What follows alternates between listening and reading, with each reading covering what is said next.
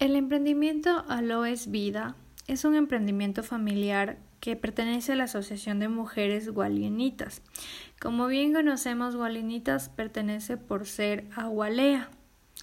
Entonces, eh, data la historia de que este emprendimiento comenzó con tan solo 12 mujeres que se dedicaban a la fabricación de panela y licor.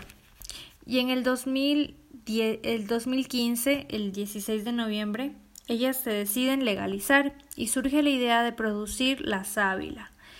En este caso, con la sábila, lo que, ellos, lo que ellas realizan es el jugo de sábila a base de manzana verde y también de Jamaica.